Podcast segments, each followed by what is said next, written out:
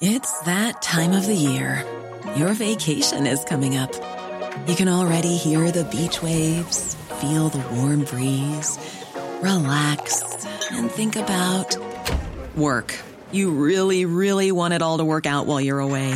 Monday.com gives you and the team that peace of mind. When all work is on one platform and everyone's in sync, things just flow wherever you are.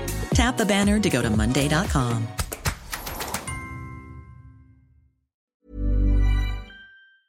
Pedro Almodóvar carga contra Vox y defiende que la industria del cine devuelve vía impuestos todas las subvenciones que recibe del Estado. ¿Es realmente así? Veámoslo. Ayer se celebró la gala de los premios Goya en Valladolid, Castilla y León, y antes del evento, el vicepresidente de la Junta de Castilla y León, Juan García Gallardo, del partido Vox, pronunció las siguientes palabras con respecto a los cineastas subvencionados que iban a participar en él. Y ya aprovecho también para decir que en los últimos días he escuchado a la élite mediática, a muchos tertulianos, eh, hablar de los agricultores y ganaderos como empresarios del campo o como señoritos.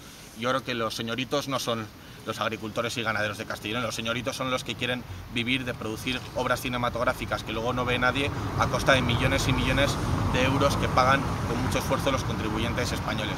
Esos son los verdaderos señoritos y no quienes hoy que están defendiendo nuestra soberanía alimentaria.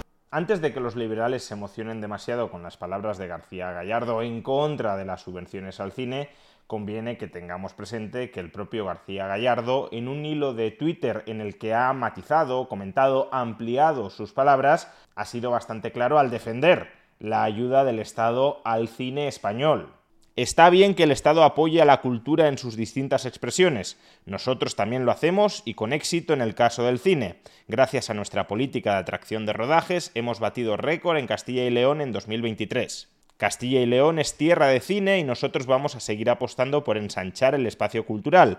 Lo que pasa es que hay gente que llama cultura a cualquier cosa. Hay películas que cuestan un dineral y no aportan nada, ni por entretenimiento ni por valor social el criterio de la rentabilidad económica debe ser el único para valorar si apoyar o no a un proyecto cinematográfico? No lo creo. Hay películas deficitarias que merecen la pena o que tienen una utilidad social. Por ejemplo, 27 minutos, producida por la Dalia Films. Es decir, que si García Gallardo o Vox consideran que una película que pierde dinero en taquilla, que no ve casi nadie, tiene utilidad social, entonces a esa película, según los criterios de Vox, sí hay que subsidiarla porque eso es cultura que vale la pena promover. En cambio, si ese mismo juicio con el dinero del contribuyente lo efectúa Pedro Sánchez, entonces no vale.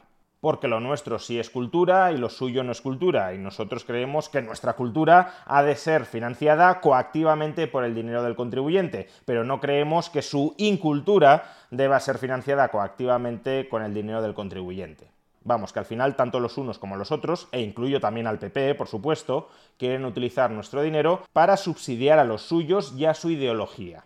Sea como fuere, estas palabras de García Gallardo, que en aislado están bien, es decir, está bien que cargue las tintas contra aquellos que han hecho de su modo de vida el parasitismo del resto de la sociedad a través del Estado, estas palabras de García Gallardo en contra de los cineastas que viven sistemáticamente subsidiados por el Estado y que luego miran por encima del hombro a muchos contribuyentes que son los que les están pagando tales subsidios, esas palabras de García Gallardo encontraron su eco, su reacción, su réplica durante la gala de los Goya por boca de Pedro Almodóvar.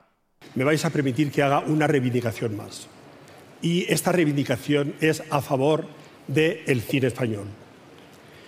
Eh, hace no muchas horas, un político que está presente en esta sala ha hablado de nosotros como de los señoritos que recogen las subvenciones y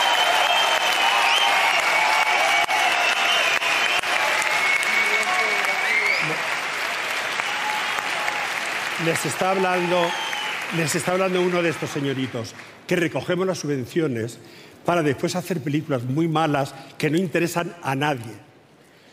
Bien, pues yo a este hombre le voy a, le voy a decir lo obvio, y es que el dinero que los cineastas recibimos como anticipo, eh, lo devolvemos con creces al Estado.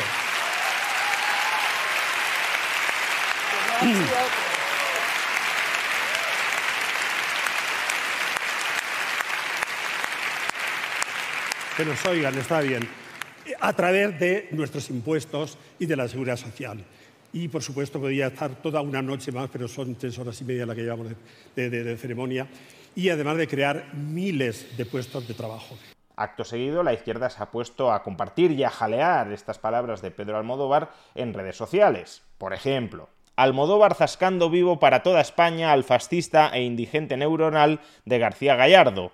El dinero que los cineastas recibimos como anticipo lo devolvemos con creces al Estado. Vaya recado le dejó Pedro Almodóvar a Juan García Gallardo. La colleja de Pedro Almodóvar a García Gallardo, no por esperada, menos aplaudida. Si no llega a ser por Almodóvar, el indecente vicepresidente ultra de Castilla y León, Gallardo, se va de rositas de la gala de los Goya. Pedro Almodóvar destrozando al fascista de Juan García Gallardo en un minuto y medio en los Goya. Que vivan los y las artistas valientes.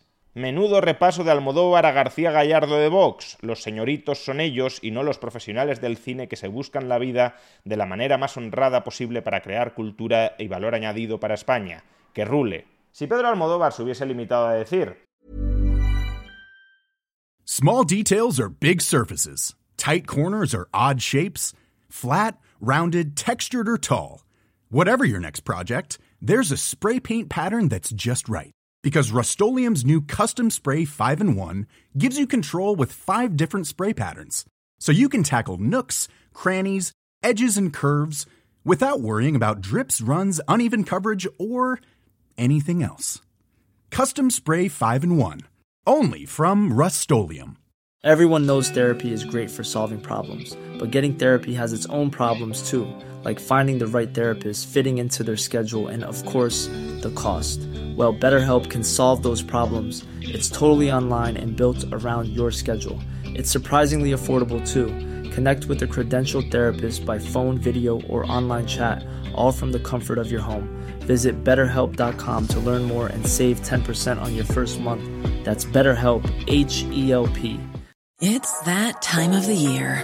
Your vacation is coming up. You can already hear the beach waves, feel the warm breeze, relax, and think about work. You really, really want it all to work out while you're away. Monday.com gives you and the team that peace of mind. When all work is on one platform and everyone's in sync, things just flow wherever you are. Tap the banner to go to Monday.com.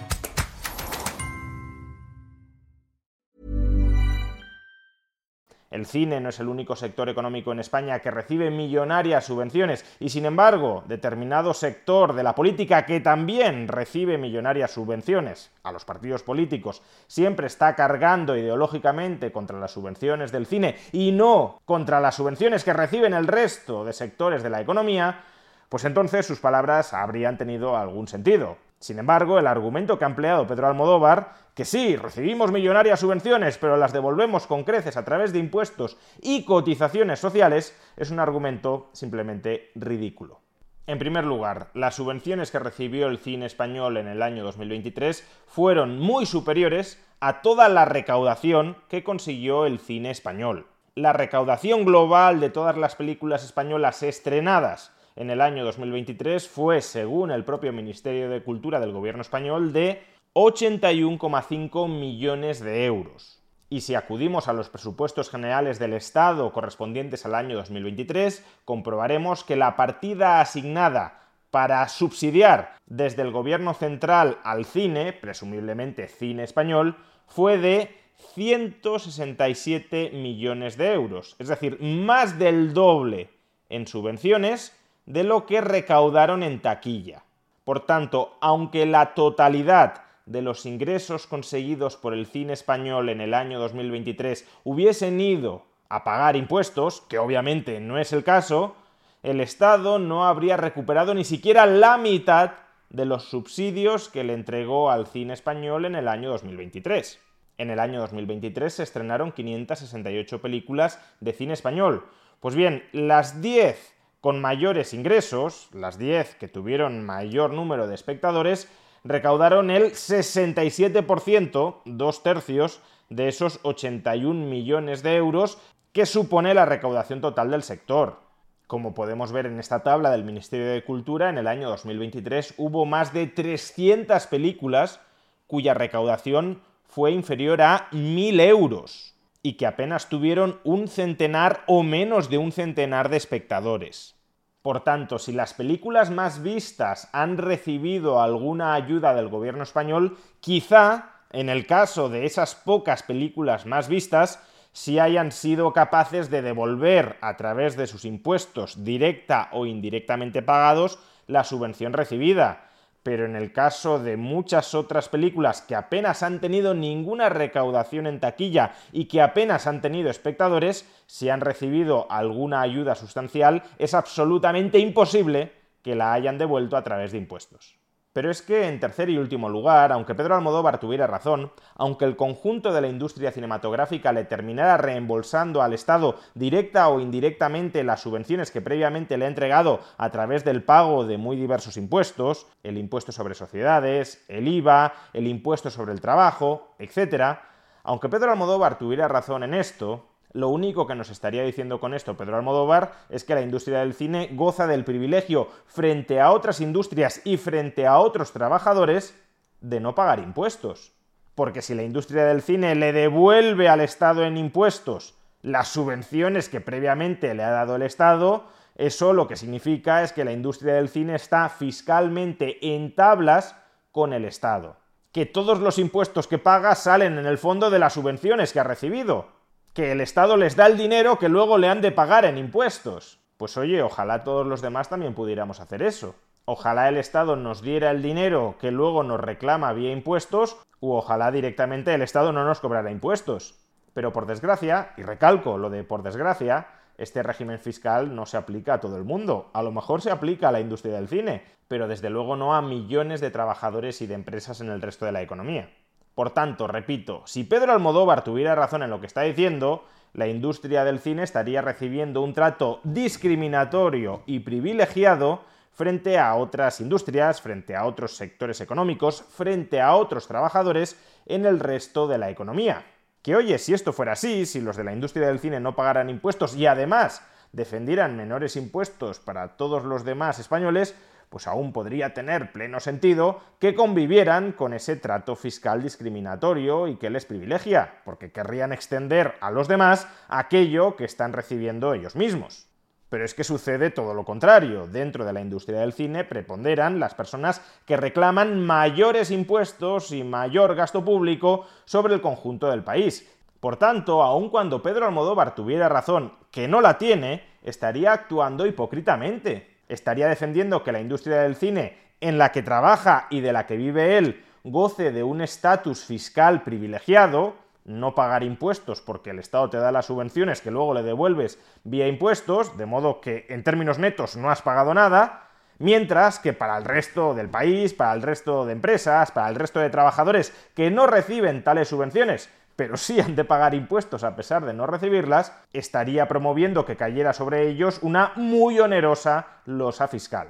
En definitiva, ni el conjunto de la industria del cine devuelve vía impuestos todas las subvenciones que ha recibido del Estado, ni desde luego lo hace a título individual cada proyecto cinematográfico subvencionado, ni aun cuando todo eso fuera así, sería justificable por parte de aquellos que defienden que hay que pagar muchos impuestos para costear un estado del bienestar sobredimensionado.